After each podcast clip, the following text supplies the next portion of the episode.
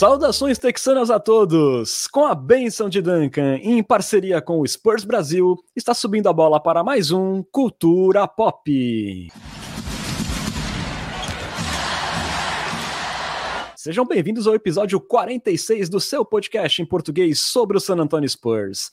Hoje aí em edição extraordinária para falar da dispensa de Lucas Samanit, dois anos após ser recrutado na 19ª escolha geral do draft. Aí consumando mais um equívoco genial do front office do San Antonio Spurs.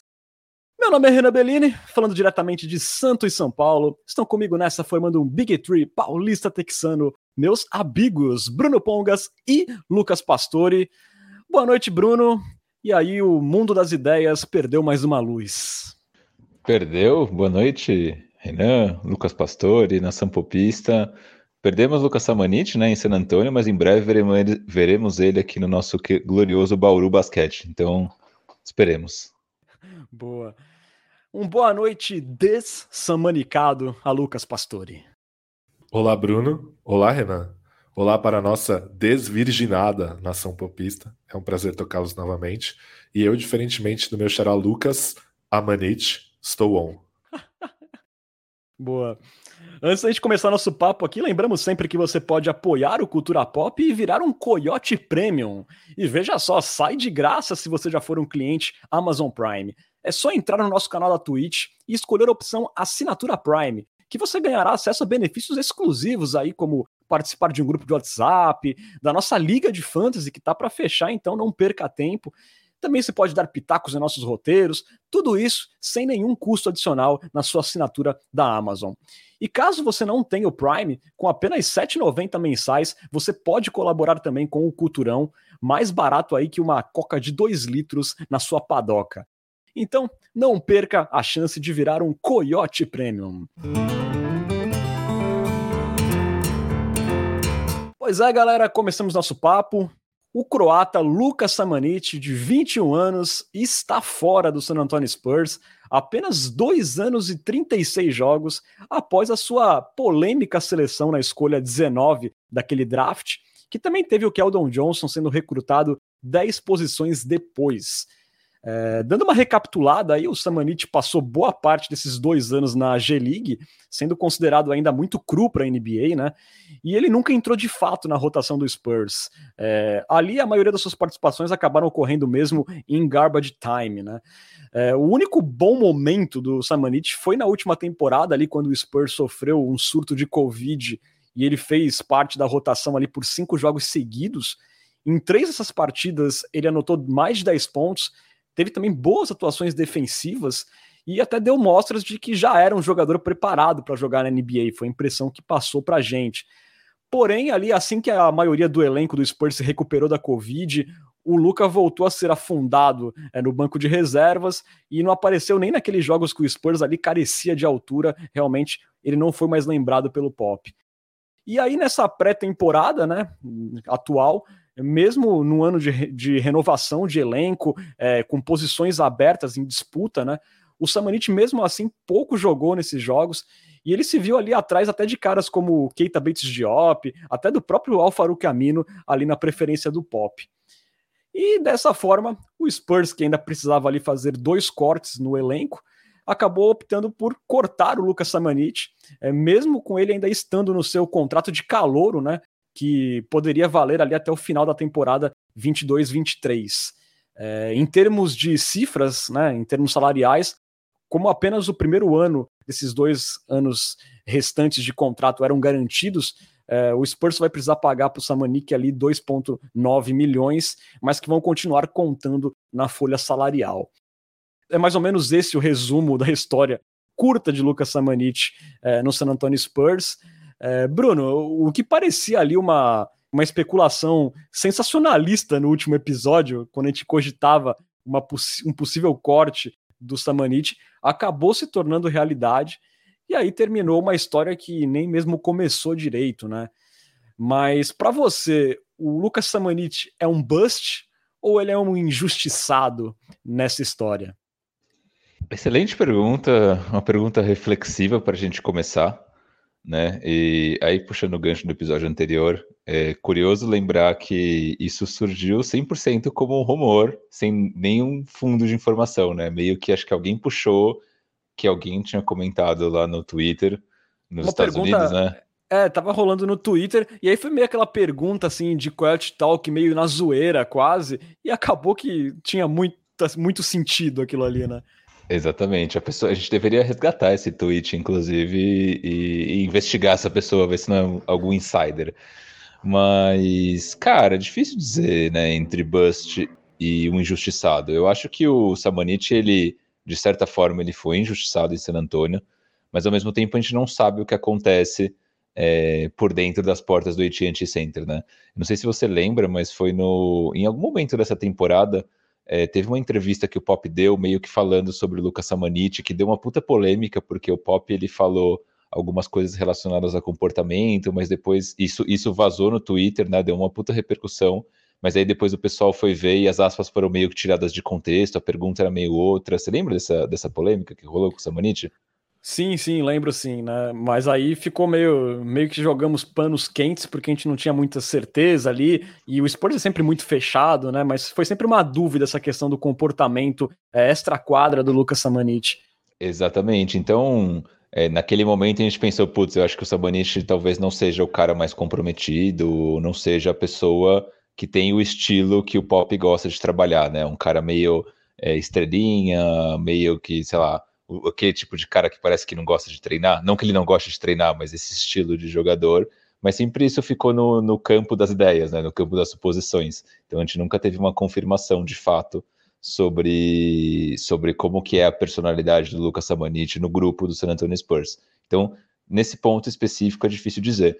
Mas o, o, o que me deixa frustrado né, nesse arco Lucas Samanit é que a gente pegando o Samanit dentro de quadra, eu acho que claramente ele é um jogador de, de NBA. Eu acho que ele tem características e habilidades boas o suficiente para estar num elenco da NBA. Se vai ser como um primeiro reserva ou como um cara de final de banco, isso é uma outra discussão, mas acho que ele é um cara que tem habilidades para estar em algum time e até em algum time competitivo. Por que eu digo isso?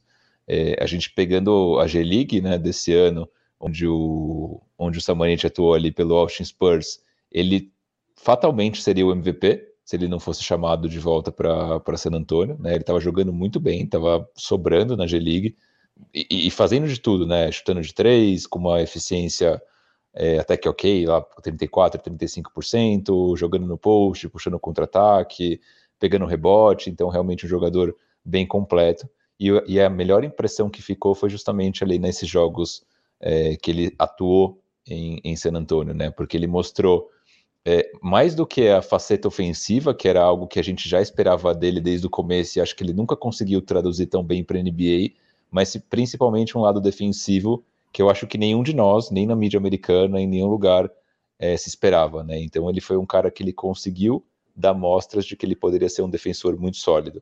E um cara com o tamanho dele, com a agilidade dele, que defende bem, hoje na NBA é uma peça é, que é útil em qualquer, em qualquer time.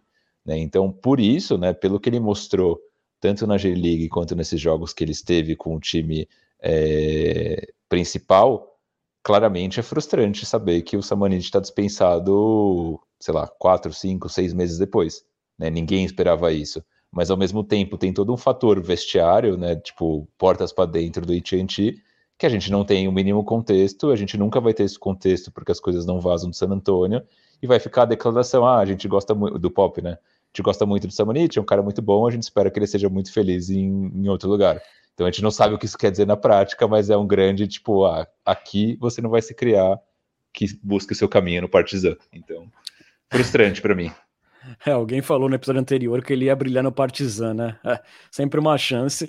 É, eu concordo praticamente com tudo que o Bruno falou aqui, e eu acredito que, para mim, é, não existe uma explicação diferente que não seja o extra-quadra é, para o Samanit ter sido cortado do time, porque pelo que a gente viu em quadra, era um cara que pelo menos poderia se insistir mais, né? A gente viu caras muito limitados tendo espaço na rotação nos últimos anos. A gente viu Dante Cunningham jogando muito e o Samanik sempre jogou muito pouco, né?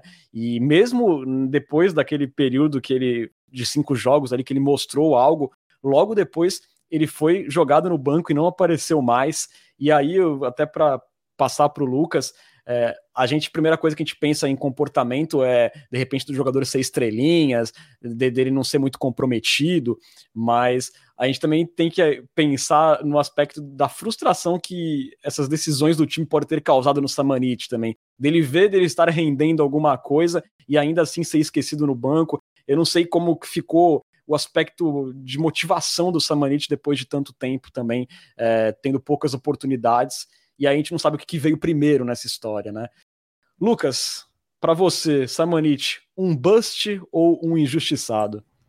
Bust, embora eu não ache que necessariamente sejam coisas excludentes. É...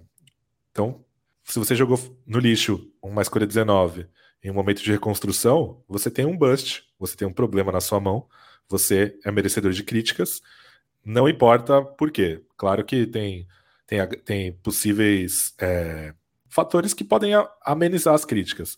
Então, por exemplo, quando o Spurs selecionou o Nikola Milutinov na primeira rodada, o Spurs necessariamente precisaria draftar um stash que imediatamente na noite do draft ou nos dias seguintes assinasse um documento dizendo que não viria para a NBA naquele ano, porque o Spurs não poderia ter um cap hold para concretizar a contratação do Lamarcus Aldridge. Então isso obviamente é, limita suas opções. Claro, o Spurs podia ter trocado a escolha, podia ter feito alguma coisa, enfim, mas é, isso é um fator que ameniza a escolha jogada no lixo.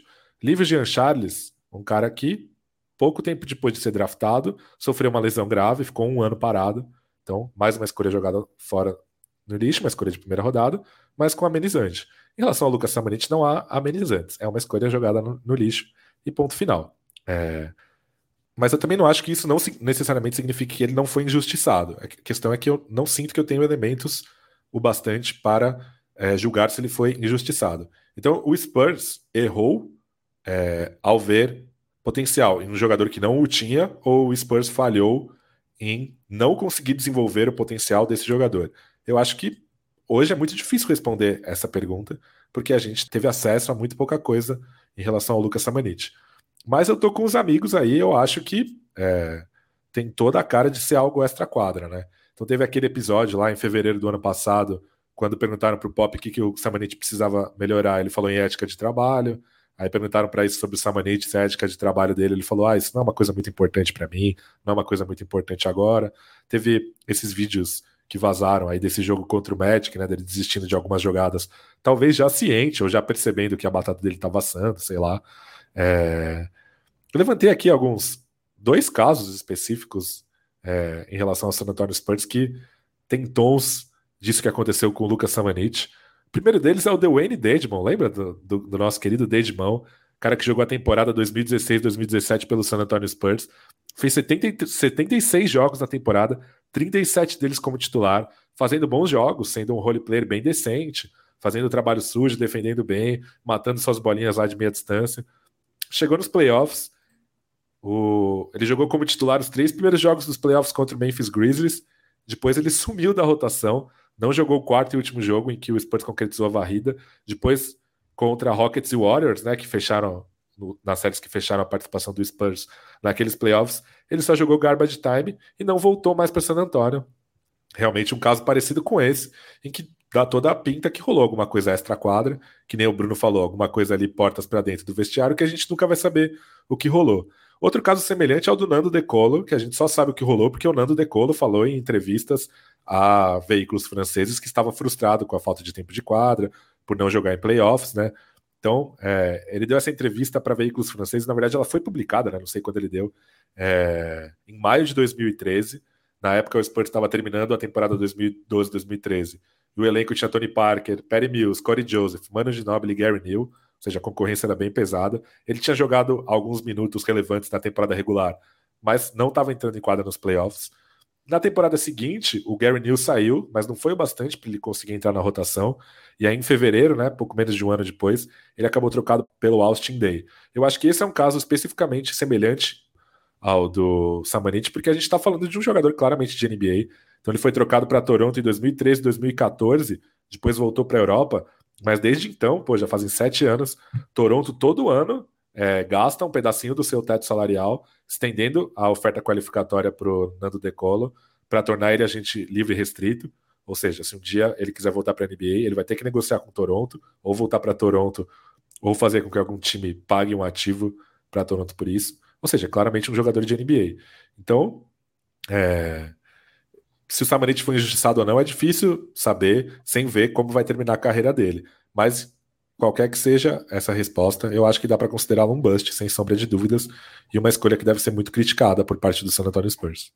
O que eu acho que agrava um pouco essa discussão do Samonite justamente a questão do draft, né? É, se ele tivesse, se as escolhas do draft tivessem sido invertidas naquele momento, né? O Keldon tivesse sido draftado ali na, na metade do, do primeiro round, o Samonite no final, muito possivelmente a gente não estaria gravando esse episódio, né? Mas como foi invertido, é, acaba gerando esse sentimento de frustração. Mas se a gente faz um raio-x ali sobre o, o draft daquele ano, não dá para dizer que o Spurs necessariamente foi mal né? Porque o Keldon, na posição onde ele saiu, foi realmente um, um, um grande roubo, né? Ninguém é, conseguiu enxergar esse talento antes, o Spurs foi lá e pegou ele no final da primeira rodada. Mas. Mas, Bruno. É, diga aí, diga aí. Mas aí também com um pouco de sorte, né, do Spurs, né? Nem tanto por mérito de ter sobrado o Keldon naquela posição, né? Porque antes disso, o Spurs, ao escolher o Samonik, ele deixou passar caras como o Brandon Clark, que uh, sou viúva até hoje, mesmo ele tendo caído um pouco no último ano. Teve ali também o Grant Williams, o Matisse Taibo, foi logo depois do Samanit. Então tinha caras interessantes ali. E o Spurs, acho que o Keldon Johnson meio que limpou a barra do front office naquele draft. Hum. É que eu acho que o Spurs, pelo que. Fazendo uma análise agora, até olhando essa última escolha pelo Josh Primo, eu acho que o Spurs estava muito com a mentalidade de tentar encontrar um próximo grande jogador. E me parece que alguém viu no Samanit pistas de que ele poderia ser esse cara. De fato, ele tem. É um cara alto, é um cara atlético, é um cara que tinha tudo para se desenvolver, tanto do lado ofensivo quanto do lado defensivo. Simplesmente não aconteceu em San Antonio. Mas eu acho que a, a aposta do San Antonio Spurs foi: vou pegar um cara jovem, vou pegar um cara com muito potencial. E acho que é tipo aquele tipo de aposta que é o, o, o risco é alto, mas a recompensa, se der certo, é alta também. Como é o Josh Primo agora. Então talvez seja também um pouco de mudança na maneira do San Antonio pensar é, essas escolhas um pouco mais é, altas no draft, por assim dizer. Mas de fato, a gente olha hoje é frustrante, né? A gente vê ali o Brandon Clark jogando super bem em Memphis e a gente aqui chupando o dedo. É, nessa parte de ética de trabalho, né? Só para fechar isso, que a gente vai ficar só na especulação mesmo, porque a gente não tem como saber o que aconteceu lá dentro. É, mas a gente sabe, né, que o jogador lê noticiário, ele tem redes sociais e, e ele sabe que é, todo mundo falava que ele não podia ter tempo de quadra por conta que ele era um jogador muito cru, que ele não era um jogador de NBA visivelmente, e de repente ele tem boas atuações, ele vê a imprensa falando bem dele, os torcedores falando bem dele, pedindo por ele, e de repente, quando o elenco se recupera lá do surto de Covid, ele some totalmente. Eu lembro de um jogo, logo após aquela sequência, que a gente jogou contra o Mavericks, a gente tomou uma surra de rebotes, é, o time precisando de altura, e ele não entrou ali nenhum instante da partida. Entrou até o Trey Lyles, que também estava meio fora da rotação, teve chance, o Samanit não. E aí eu fico pensando... Com o Keldon, cabeça... Keldon marcando por Zings, né? exato, exato, que é um dos piores matchups pro, pro Keldon, porque o Porzingis não vai é, brigar ali no, no, no, físico, né? Ele vai arremessar por cima, simplesmente. E, e o Keldon e o, e o Samanit tinha feito um ótimo trabalho contra o Julius Randle é, nos jogos anteriores tal. E de repente um cara ali de 20 anos vê que ele tá tendo um bom rendimento, que ele tá se provando ali, mesmo que num, num um recorte pequeno, e, e, de repente passa é, esse surto e o cara não aparece nem mais no banco de reservas, nem um pouquinho na rotação.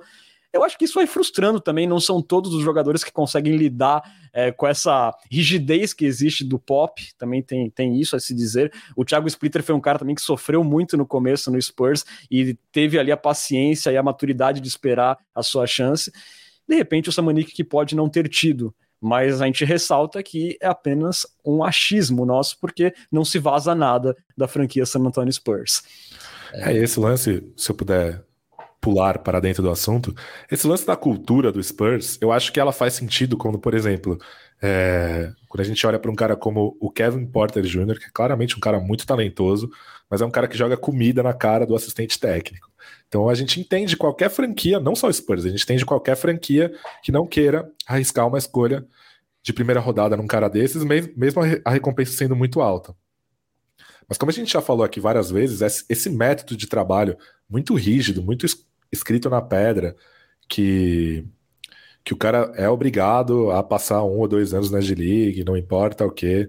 É, principalmente depois de uma temporada muito frustrante que a gente acompanhou recentemente, com, por exemplo, o Lonnie Walker e o Keldon Johnson fora da rotação, e o Marco Bellinelli e o Brin Forbes jogando 30 minutos por noite. É, isso eu acho que é algo que precisa ser revisto, né? É, eu, não, eu não concordo muito que a escolha do Keldon Johnson limpa um pouco a barra da escolha do Samanit. Eu acho que são coisas excludentes. Acho que do mesmo jeito que a escolha do Keldon Johnson não limpa a barra do, da escolha do Lucas Samanit, a escolha do Lucas Samanit não, não faz com que o Spurs seja ruim no draft, né? São muito mais exemplos positivos do que negativos. É, então, sei lá, eu já vejo. Claro que é muito difícil fazer um exercício de, de refazer o draft agora, anos depois. E eu, eu entendo que muita gente fala, pô, mas se o Spurs tivesse selecionado o Brandon Clark, o Matisse Taibull, até separei aqui os caras que saíram entre o Samanit e o Keldon Johnson, que são jogadores interessantes, né? Então tem o Matisse Taibull, Brandon Clark, Grant Williams, Darius Basley e o Jordan Poole, né? Um candidato a MIP essa temporada, jogando muito bem a pré-temporada. Se o Spurs talvez tivesse selecionado um desses caras, talvez o Keldon Johnson não tivesse sobrado na 29, porque realmente o Spurs tinha um interesse acima da média do Lucas Samanit naquela época, já estava bem claro. O RC Ford tinha viajado para ver ele jogar em loco e tal. Então isso é verdade. Mas nesse draft especificamente, muita gente boa saiu na segunda rodada ou nem saiu, né? Então o Spurs poderia ter, na verdade, selecionado o Keldon Johnson na 19 e saído com mais um bom prospecto. Eu separei aqui caras que saíram depois do Keldon Johnson nesse draft, né?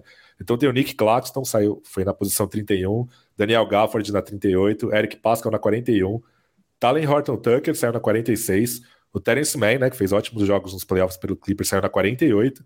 Caras como o Lugens Dortz, o Nas Reed, o O'Shea Brissett, o John Conchar e o Terence Davis nem foram draftados. Então eu não concordo muito que a escolha do Keldon Johnson ajuda a limpar a barra da escolha do Samanit. Eu acho que a escolha do Samanit é uma escolha criticável, mesmo se o Spurs tivesse selecionado Michael Jordan na escolha 29, porque poderia ter saído com o Michael Jordan, mais um bom jogador. É, eu até, até, acho que nenhum desses jogadores moveria muito é, a, a, o ponteiro de onde o Spurs está agora. É, eu acho que isso é um, um, lance que também ajuda a abafar um pouco o erro, né? É, pô, imagina se um dos motivos que faz com que a gente não fique reclamando do Spurs não ter pego o Halliburton na temporada passada é que o Devin Vassell é um jogador bom, um jogador de quem a gente gosta, um jogador que tá jogando, tá mostrando potencial. Se o Spurs tivesse pego o Samanit em vez do Halliburton, tivesse perdido o Halliburton pro Samanit, a gente estaria, né, dedo no si e gritaria no cultura pop. Então, claro que tudo isso ajuda a, a abafar o tamanho do erro, mas para mim é um erro que não tem como você ver um lado bom, você ver um. É, até entendo isso que o Bruno falou, que o Spurs tem que rolar os dados cada vez mais, não dá para ficar pegando o ala que defende e que tem ética de trabalho todo ano, tem que rolar os dados. Mas, pô, você pega um cara, você deixa claro que esse cara é um projeto a longo prazo, que você vai desenvolver internamente, que precisa de paciência, você dispensa ele em dois anos. É... Então, para mim, isso é criticável. Quando eu falo a escolha, não necessariamente a escolha, talvez o Samanit fosse um jogador de potencial bom o bastante para ser escolhido na escolha 19, mas todo esse processo é muito criticável e para mim não tem. Eu não consigo ver um lado positivo nisso, não. E, e, Lucas, né, tem essa rigidez do calor sem precisar ficar em Austin e o Samanit conviveu com isso, mas ao mesmo tempo o Devin Vassell, embora seja um, um, cara de loteria que o Spurs não tinha há muito tempo, a gente viu o Devin Vassell já jogando logo de cara, e eu acho que isso também soma na cabeça do Samanik, pô, eu fiz uns jogos bons é, e não tenho chance, o, o, o calor que acabou de chegar já entra na rotação, e, e eu acho que não é todo jogador que tem ali o mental para lidar com, essa, com essas regras que existem em San Antônio, tão rígidas, né? E que de repente você vê essa, re, essa regra meio que sendo quebrada com o Devin Vassell, mas para você não pode. Então, tem outro ponto também, né? Essas regras rígidas elas valiam muito quando o Spurs era um time vencedor, com uma trinca de jogadores que é, era pila eram os pilares do time, né? Então, meio que como que você vai jogar se você é um armador ou se você é um cara de garrafão, se você tem ali, porra, tem o Tim Duncan, tem um banco sólido, ou você tem o Ginoble, tem um reserva de respeito e assim por diante. Né? Então, tipo, acho que fica muito uma sensação de, puta, eu vou me colocar aqui no meu lugar, porque quando surgir meu espaço, eu vou agarrar essa oportunidade, mas eu sei que é um time vencedor e tudo bem. Só que quando o Samanit olha é, pro, pro elenco titular, tá jogando, sei lá, é, Trey Lyles. Né? Ou tá jogando Drew Eubanks. Então, tipo, acho que pode bater uma frustração, só que isso também, acho que ele não tá imune às críticas do lado de personalidade, né? Eu acho que, como um jogador profissional sendo jovem, ele poderia muito bem esperar a chance dele vir, e se não fosse em San Antonio, seria em outro lugar, né? Mas eu acho que essa filosofia do San Antonio de é, muito rígida, né? Bom, vou colocar o cara dois anos em Austin, e só depois ele vai começar a ter rodagem, isso está completamente ultrapassado, olhando para o elenco atual. Porque isso, para mim, é o caminho, é a receita do erro para vir um jovem se frustrar com o San Antonio e querer sair em pouco tempo. Né? E às vezes jovens com potencial que a gente pode perder, justamente porque a gente mantém essa, é, essa, essa cabeça fechada de querer sempre fazer do mesmo jeito que já funcionou há 20 anos e agora tem que funcionar também. Não, a realidade de San Antonio mudou e acho que a gente tem que se adaptar. E acho que vai muito isso ao encontro, é o que a gente sempre fala do Pop, que o Pop ele é um cara pouco maleável nas rotações dos times, por exemplo. E acho que isso reflete como um todo na, na personalidade dele, né? Vai desde as rotações dos times, né? Então, como ele sempre usa o mesmo time, não importa no final do jogo quem que é que tá bem, ele vai sempre colocar o Brin Forbes. Isso se reflete agora também é, em como a gente usa os jogadores no elenco. Né? Então a gente sempre vai deixar o cara dois anos em Austin e a gente só vai dar uma chance depois que ele já ganhou essa rodagem. Nunca tem uma exceção nesse meio do caminho, né? Sempre algo muito cabeça fechada. E acho que a gente precisa começar a mudar isso. Você disse Trio Banks, porque o meu querido xará, Lucas Arruda, acaba de gastar 3 mil esporas para perguntar para Bruno: quem é o grande projeto? Este é um grande projeto. Drew Wilbanks. E a gente falando aqui, né, de é, decisões ruins da, do front office do Spurs, né? É, justa ou injusta essa dispensa do Samanit foi uma pique 19 jogada no lixo e ela se soma aí a outras grandes decisões é, do front office do Spurs. Vamos relembrar algumas aqui, meus queridos coiotes. Contrato de 16 milhões para o semi-aposentado Paul Gasol. 21 milhões para Demary Carroll nem entrar em quadra. Chapéu de Marcus Morris e Bertans saindo de graça. Lamarcus Aldridge, Perry Mills e Rudy Gay não rendendo nenhuma second, saindo de graça. Contrato de 41 milhões, três anos para o veterano Doug McDermott, num ano de reconstrução. E aí, gente, para a gente finalizar, também nessa off-season, tivemos outra escolha de draft polêmica aí, de outro jovem que é considerado bastante cru, que foi o Joshua Primo, né, na 12 escolha desse draft, que também foi mais criticada ainda, eu diria, do que a escolha do Samanit. E aí eu pergunto, eh, senhores, depois desse desfecho da história do Samanit em San Antônio, Lucas, para você o otimismo em relação ao Josh Primo diminui? Você acha que dá para botar fé ainda no feeling do front office depois desse bust do Samanit? Olha, tem várias, várias camadas nessa minha resposta para você, assim. É, primeiro, que eu, eu ainda não sou muito otimista com, com, com o primo. É, Nem eu. Eu já eu consigo viver um pouquinho melhor com a escolha já, mas eu ainda não sou o cara mais otimista do mundo com ele. É, embora ele tenha se mostrado estar em um estágio muito mais avançado muito mais, não. Vai um estágio mais avançado do que eu imaginava. Consigo ver qual foi a graça que viram no Joshua Primo, mas ainda não sou a pessoa mais otimista do mundo em relação a ele. Dito isso, eu acho que sim, eu continuo levando fé na diretoria do Spurs, na comissão técnica, ou seja lá em quem, de quem toma as decisões, no que diz respeito a draft, porque eu acho que a história do Spurs é, em draft ela é muito diferente do, do que a história dos Spurs em trocas ou em contratos, em agência livre. A gente, pô, eu falei aqui nos alguns casos de busts, né? Outros busts, o Milutinov, o livro de Jean Charles. No episódio passado a gente falou do James Anderson e do Ian Mahimi, mas você conta nos dedos, né? As vezes em que o Spurs errou em draft. Acho que se você pega, sei lá, nos últimos 20 anos, talvez seja a franquia que tem o melhor desempenho no draft. Mas também não querendo aqui ser o ranheta, mas a margem de erro é, é, maior, né, quando você escolhe no final do draft, né? E curiosamente, nos últimos anos o Spurs teve escolhas mais baixas de draft, né? A, a margem de erro é maior quando você escolhe mais alto no draft, certo? Isso, Sim. isso, isso, isso. Não, faz sentido, mas, é... mas enfim, teve, por exemplo, a escolha do Kawhi Leonard, que para mim é o, é, o, é o exemplo que melhor sintetiza a resposta que eu tô te dando. Uma escolha de draft fora da curva, e um, uma maneira ruim de lidar com todo o resto no mercado. Enfim, mesmo no auge do Spurs, né, teve muitas, muitas movimentações discutíveis, como por exemplo a morosidade por trocas e agentes livres. Aí teve a troca do Bruce Bowen, Kurt Thomas e Fabrício Alberto pelo, pelo Richard Jefferson, que não rendeu. Depois o Richard Jefferson é, foi. O Spurs teve que pagar uma escolha de, de draft pelo, mais o Richard Jefferson, pelo Stephen Jackson, que foi dispensado. É, teve o lance do Escola, né, a demora por trazê-lo para San Antonio, que acabou custando o jogador, foi, foi trocado para Houston por um jogador que nunca veio. Tem o próprio Adam Hanga, que no auge foi trocado pelo glorioso Brandon Paul, não trocado, né, mas o Spurs preferiu trazer o Brandon Paul. Então, o Spurs erra bem mais no mercado de agentes livres, no mercado de trocas, do que no draft. Então, eu ainda ainda não, não, não me apresso a, a desconfiar do Josh Primo, porque por enquanto eu sou bem indiferente em relação ao Josh Primo. Vou dar tempo para ele mostrar do que ele é feito. Então, por enquanto, não é que meu otimismo está menor. Meu otimismo, na verdade, nunca existiu e eu continuo inabalado nesse, nesse aspecto. Boa.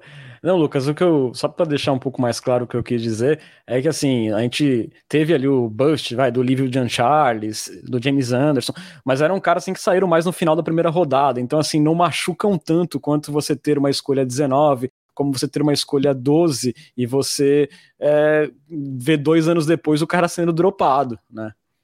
É que para mim é, por palpite, uma por análise, não informação, o problema no Samanit não foi a avaliação do prospecto. Foi o desenvolvimento dele, como eu vou lidar com esse cara, como eu vou lidar com a personalidade dele, como eu vou entender que ele é um cara europeu, né? Um cara europeu nas categorias de base, quando ele é um astro de um time de base, ele é, ele é tratado como um futuro astro, diferentemente de um cara colegial, que às vezes ele é o astro do time do colegial e ele sabe que se ele chegar na NBA vai ser para ser um 13 terceiro, 14 quarto, 15 quinto jogador.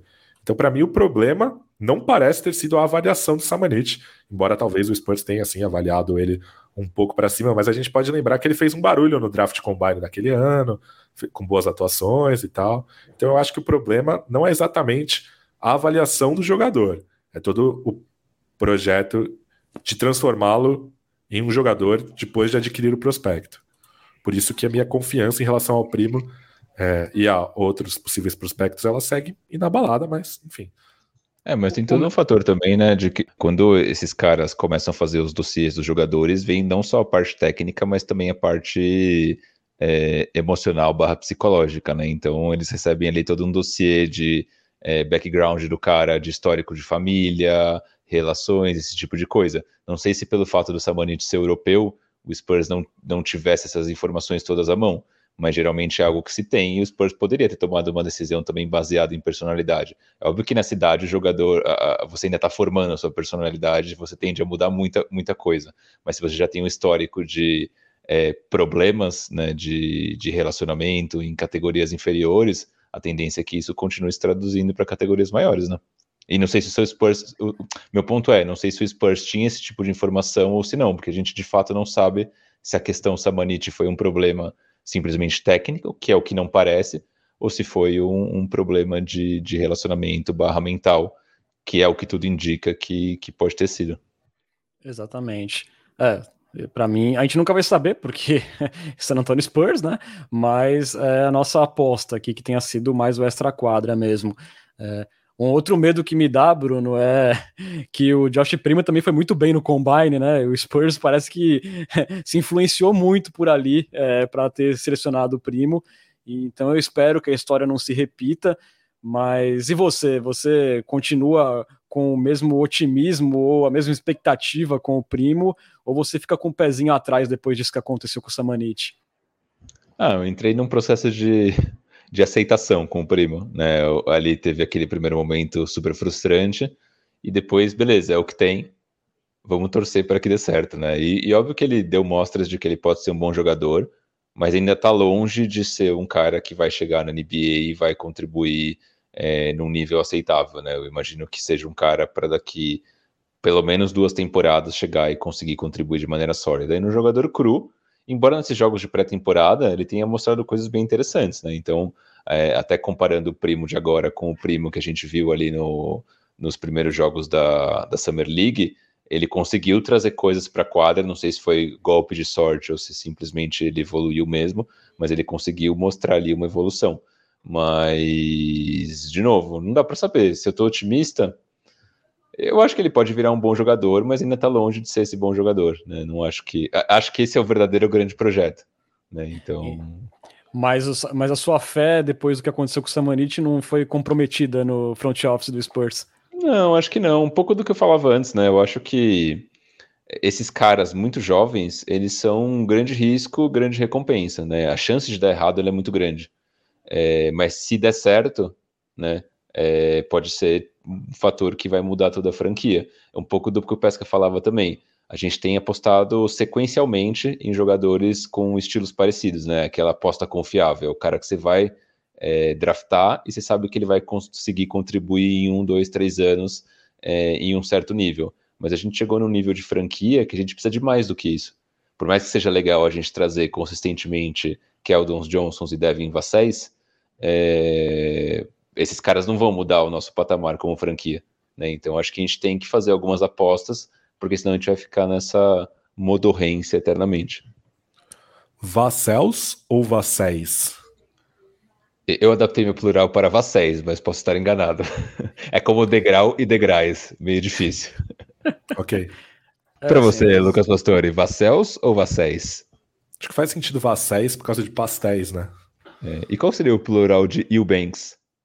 Acho que Eubankses. Justo. Eu não tenho nada a acrescentar.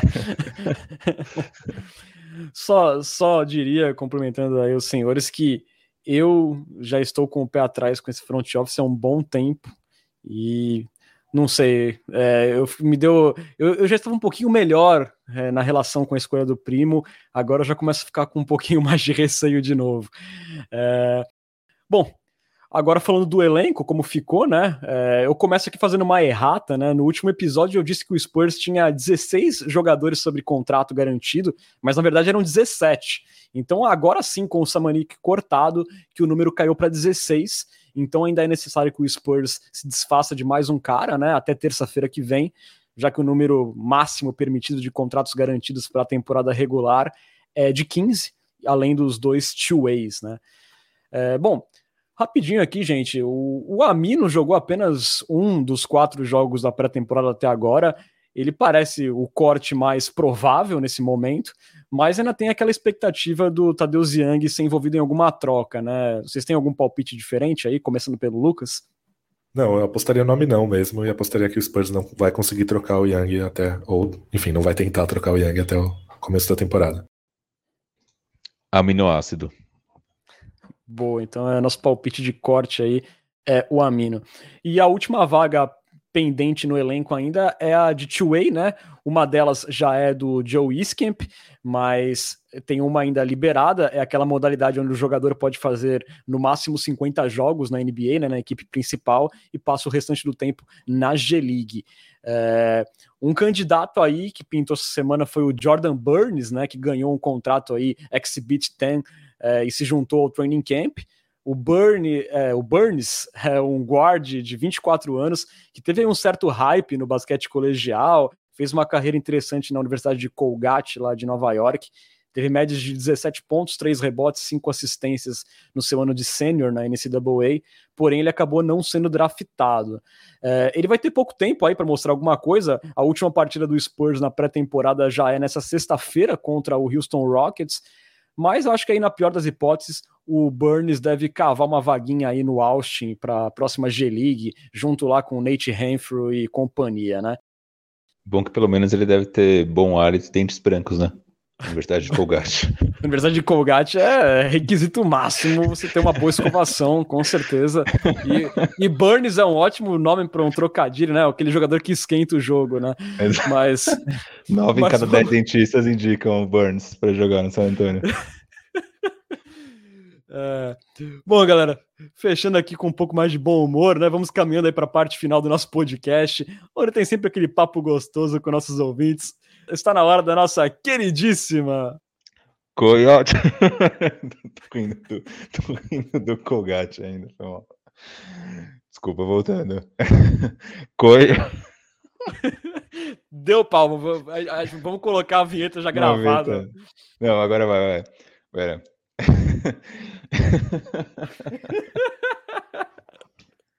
não vou conseguir, cara. Melhor a gente colocar uma vinheta gravada. A gente coloca a vinheta gravada. Não foi possível, galera. Não dificuldades, é, dificuldades aqui de riso. Momento amigão aqui no, no Cultura Pop, né? Amigão e Antero. Vamos lá, como, puxa a primeira aí. Vamos lá, Bruno. Vamos lá. Então, na verdade, não tivemos perguntas hoje, porque a gente não lançou perguntas no grupo de assinantes, e então não, não teremos aqui hoje. Foi bom que, que, a gente, que a gente já vai, já vai direto pro final, já, entendeu? Vamos fazer umas perguntas a gente, então. Bora, começa a pesca. É, deixa eu pensar aqui. Qual jogador do San Antonio Spurs seria um bom vingador?